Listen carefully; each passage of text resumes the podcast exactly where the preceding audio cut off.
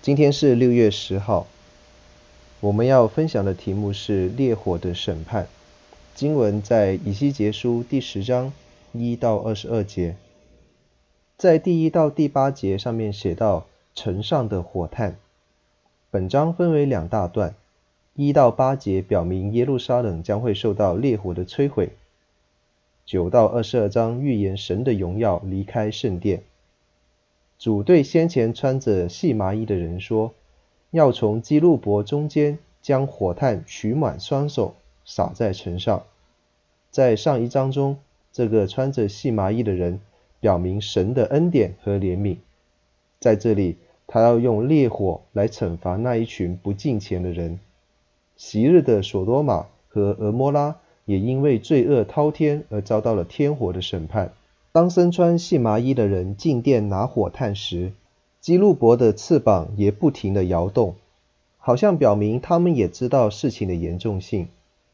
在第九到第十七节讲到看见神荣耀的异象，在这里对基路伯的描述和第一章第十五到第十八节很相似，但是这一处较为细致的描述，如手和背，更加以拟人的方式。来表达，无论如何，基路伯顺着轮子的方向移动，这就是耶和华的宝座。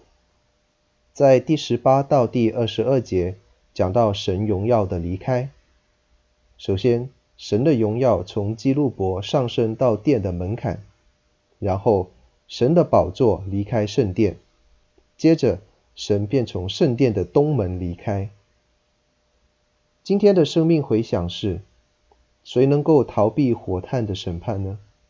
谁能够一生一世住在耶和华的殿中呢？耶稣说：“我用什么比喻这个世代呢？当年所多玛和蛾摩拉所受的审判，比今天还容易受。